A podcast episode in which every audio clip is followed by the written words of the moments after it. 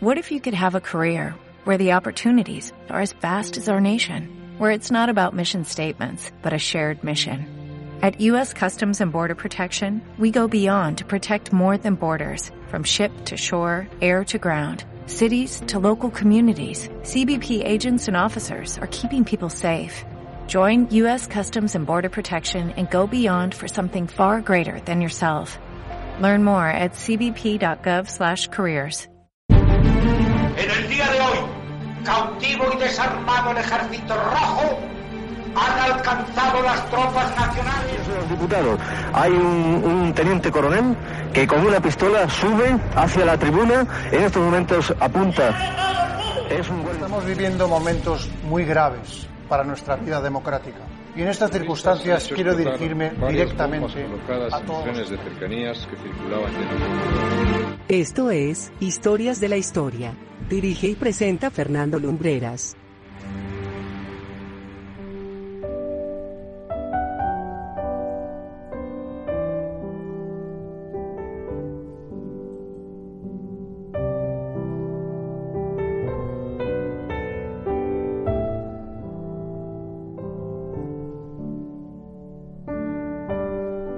Muy buenas noches amigos y bienvenidos una semana más a Historias de la Historia.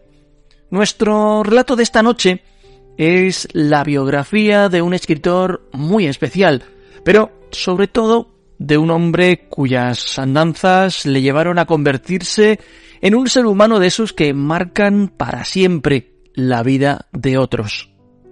Polémico, malhumorado a veces, pero absolutamente genial en cada aventura literaria que emprendía, esta noche vamos a conocer al hombre para saber qué circunstancias pasaron en su vida que le llevaron a escribir lo que escribió.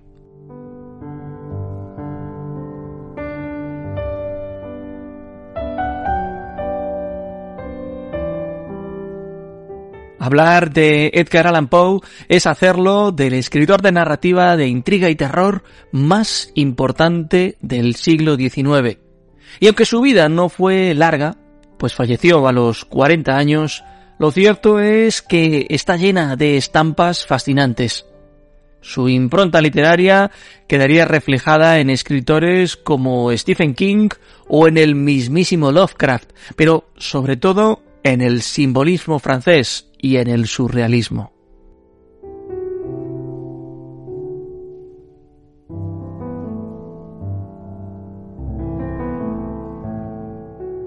El 19 de enero de 1809 venía al mundo el joven Edgar en la ciudad de Boston. Allí también había nacido su hermano William Henry Leonard. Al año de su nacimiento, su padre, David Poe, abandona a la familia, pero es que al año siguiente, con tan solo 24 años, fallece también su madre, víctima de la tuberculosis. De su madre, aquel niño solo le quedó un retrato pequeño y un dibujo del puerto de Boston.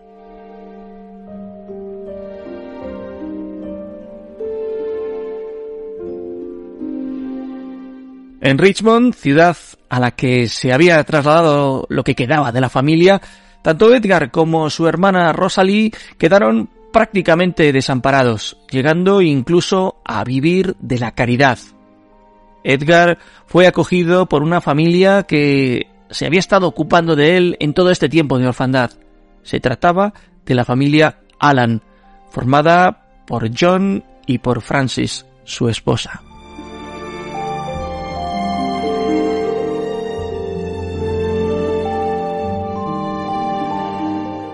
John Allan, su padrastro, era un acaudalado comerciante de ascendencia escocesa.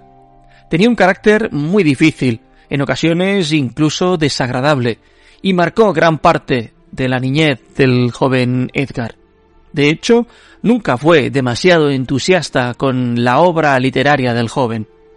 Su madrastra, por el contrario, que no había podido tener hijos, adoraba al niño, sentía verdadera devoción por él y lo cuidaba con un mimo y una dedicación admirables.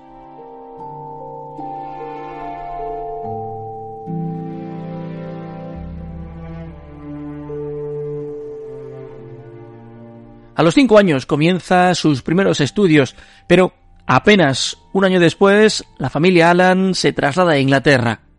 Edgar Allan cursó sus estudios en una pequeña escuela de la localidad escocesa de Irving, y aunque fue por poco tiempo, la estancia allí le sirvió para que entrase en contacto con el folclore y con la narrativa de ese territorio.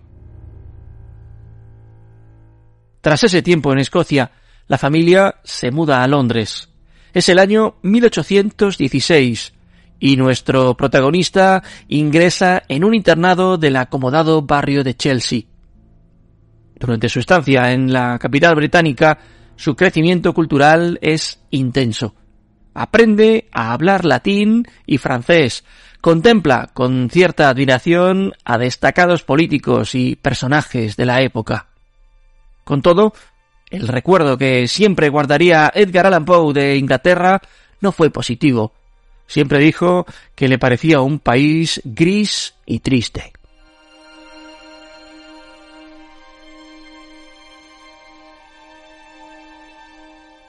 Los negocios de John Allan en Europa no salieron según lo esperado, y la familia regresaría a los Estados Unidos en 1820.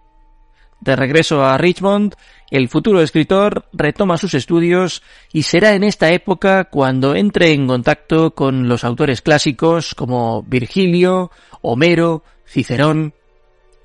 Le gustaban esas lecturas, pero fuera de las horas de clase había algo que le apasionaba sobremanera. En el almacén de su padre a menudo se encontraban viejas revistas que los marinos leían en los barcos durante las largas travesías oceánicas. Esas publicaciones incluían muchas veces leyendas y narraciones de lugares exóticos. Más allá de esas lecturas, el joven solía hablar con los capitanes de esos barcos. De estos años pudo haber sacado numerosas ideas que inspiraron una de sus obras más importantes, la narración de Arthur Gordon Pym.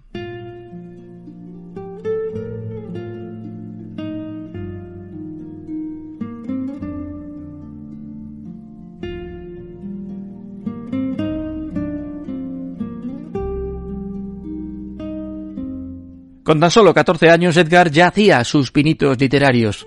Había escrito una serie de pequeños cuentos que no había publicado, y a esa edad se enamora de la madre de un compañero de estudios. La dedicó un hermoso poema. Con todo, el infortunio hizo que aquella mujer falleciera unos meses después, dejándole sumido en una profunda tristeza.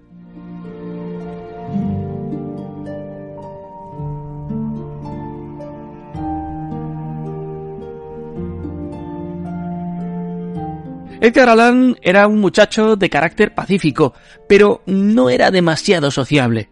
A todo esto, la relación con su padrastro no iba demasiado bien y poco a poco se forja un distanciamiento que, llegado el momento, será insalvable.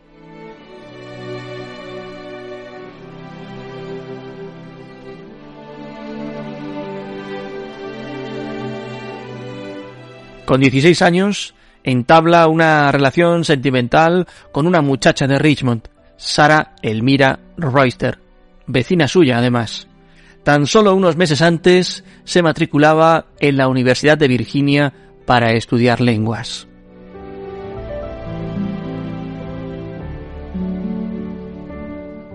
Es por esta época cuando ya comenzamos a ver en sus escritos el nombre con el que pasaría a la historia, Edgar Allan Poe.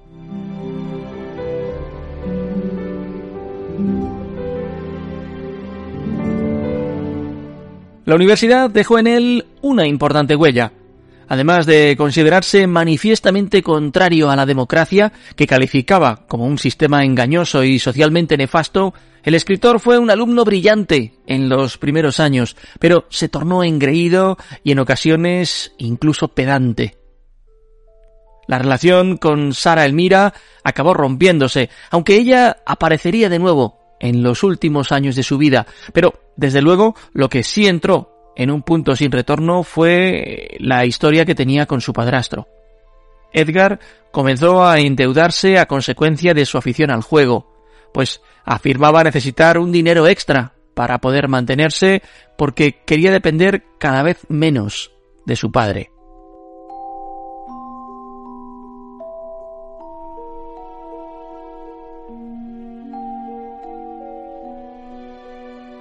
Académicamente era brillantísimo. Los profesores le ensalzaban, traducía sin aparente esfuerzo. Pero claro, el juego estaba ahí, y cuando perdía bebía, y los efectos del alcohol, dada su constitución, eran devastadores.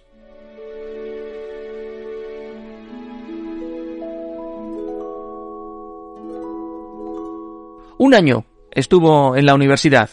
Transcurrido este tiempo, se marcha y abandona también Richmond, un tanto dolido, porque Sara Elmira se ha casado con otro hombre. Así que llega primero a Norfolk y después se instala en Boston.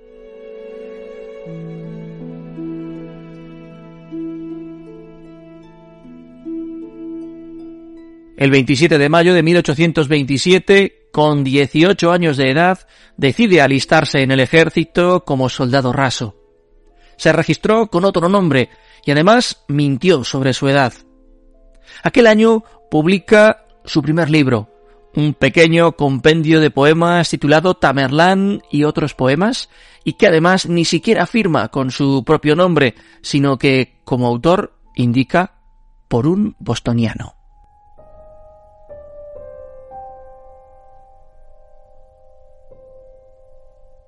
En el ejército llegó a estar dos años y alcanzó el rango de sargento mayor de artillería.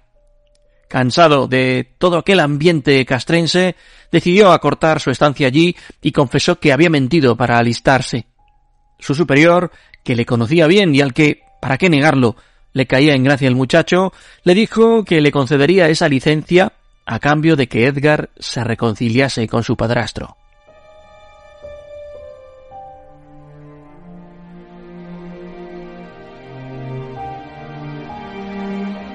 Con tal fin, le escribió una sentida carta, pero John Allan no cedió. De hecho, el 28 de febrero de 1829 muere Frances Allan, y nadie le comunicó a Edgar tal noticia. Se enteró de casualidad, y en cuanto lo supo, partió sin demora a casa.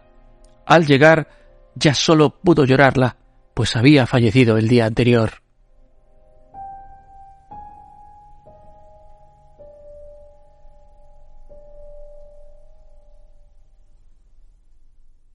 La reconciliación entre John Allan y su hijo se formalizó cuando el padrastro le puso como condición a Edgar que se matriculara en la Academia Militar de West Point, y allá que se fue, con tal de arreglar las cosas. Sin embargo, el escritor no aguantó demasiado la disciplina militar y acabó renunciando.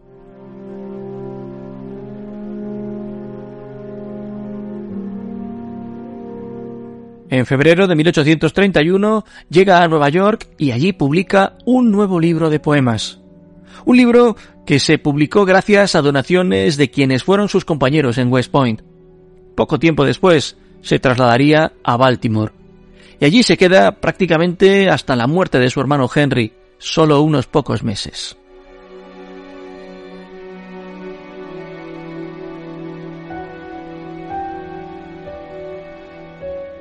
Convencido de su talento, fue el primer estadounidense empeñado en poder vivir de la literatura, pero las condiciones de los derechos de autor no eran tan favorables. En 1832 vemos que abandona la poesía y se centra en la prosa en general y en los relatos en particular. Publica cinco en un periódico local de Filadelfia, entre ellos el primero con clara inspiración gótica. Sin embargo, tras la imagen de escritor osado estaba la del hijastro que buscaba casi a la desesperada el perdón de su padre. Le escribió una última carta que ni siquiera encontró respuesta.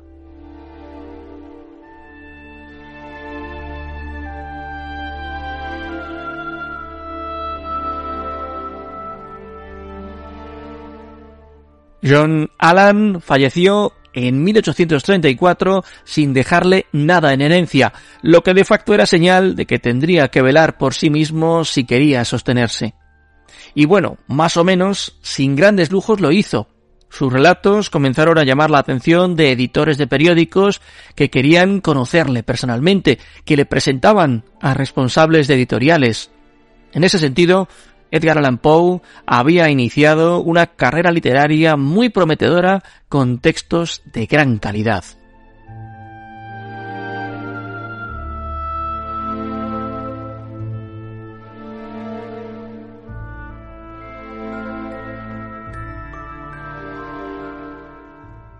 Pero su faceta personal estaba a años luz de la profesional en cuanto a orden en las cosas. Se casó en Baltimore con una prima suya que entonces contaba con 13 años. Es Virginia Elisa Clem. Él tenía 26. El matrimonio no terminó de funcionar por la diferencia de edad, pero ahí se mantuvieron como podían. Con todo, la labor literaria de Poe incluso se acerca al periodismo. Tenía en mente crear una revista literaria, pero este proyecto nunca terminó de cuajar del todo. Eso sí, en 1842 conoce personalmente a uno de sus grandes ídolos, Charles Dickens. Llegaron incluso a entrevistarse en dos ocasiones. Dickens había escrito un libro titulado Barnaby Rudge en el año 1840. De ese relato, Edgar Allan Poe eligió a uno de los personajes, un cuervo, para escribir un extenso poema.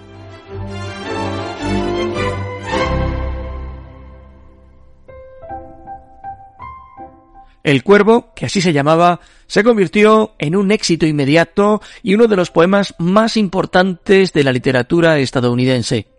Curiosamente, la única ganancia de Poe por ese libro fue de 9 dólares.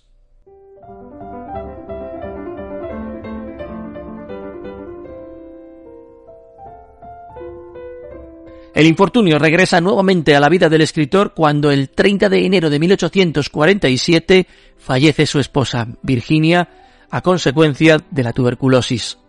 Edgar queda muy tocado, muy tocado, de verdad. De hecho, su salud también se verá bastante mermada, y eso que se trataba de un hombre joven.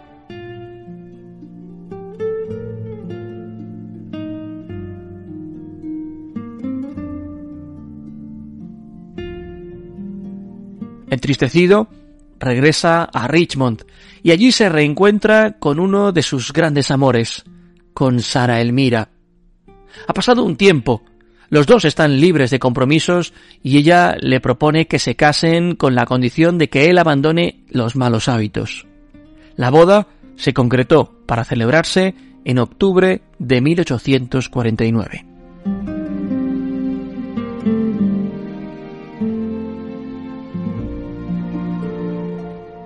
La mañana del 3 de octubre de ese año, varias personas se encuentran en las calles de Baltimore a Edgar Allan Poe en un estado que podríamos calificar de extraño. Parecía estar invadido por una ansiedad inédita y afirmaba con insistencia que necesitaba ayuda. Además, vestía ropas que no eran suyas. Uno de sus viejos amigos le traslada de urgencia al hospital. Falleció cuatro días más tarde, a las cinco de la mañana.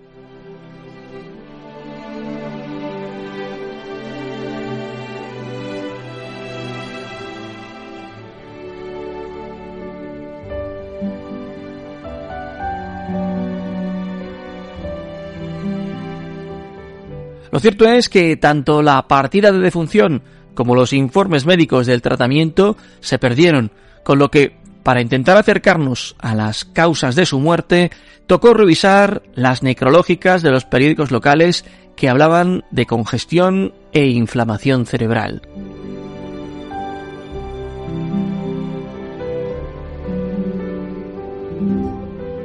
Enterrado en un principio sin lápida alguna Edgar Allan Poe yace en el cementerio de Westminster, hoy encuadrado en la Facultad de Derecho de la Universidad de Maryland, en Baltimore. Con el tiempo se le colocó la oportuna lápida y hoy la tumba es un lugar de peregrinación de incontables admiradores de su obra que le consideran el gran escritor de novela fantástica y de terror más importante de la historia de las letras estadounidenses.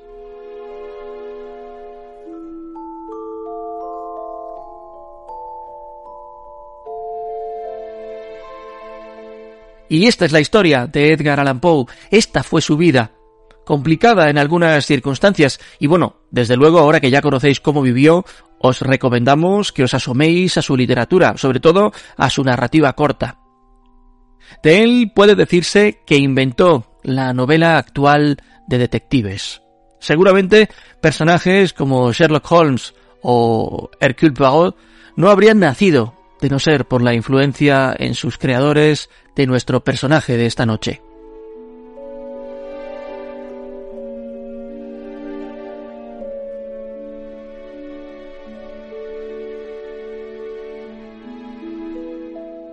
Hasta aquí nuestro espacio de hoy.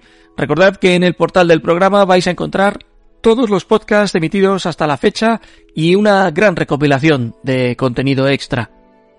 Nosotros volveremos la próxima semana. Mil gracias por estar ahí un espacio más y como siempre decimos, desde Madrid hasta donde sea que os encontréis, muy buenas noches y buena suerte.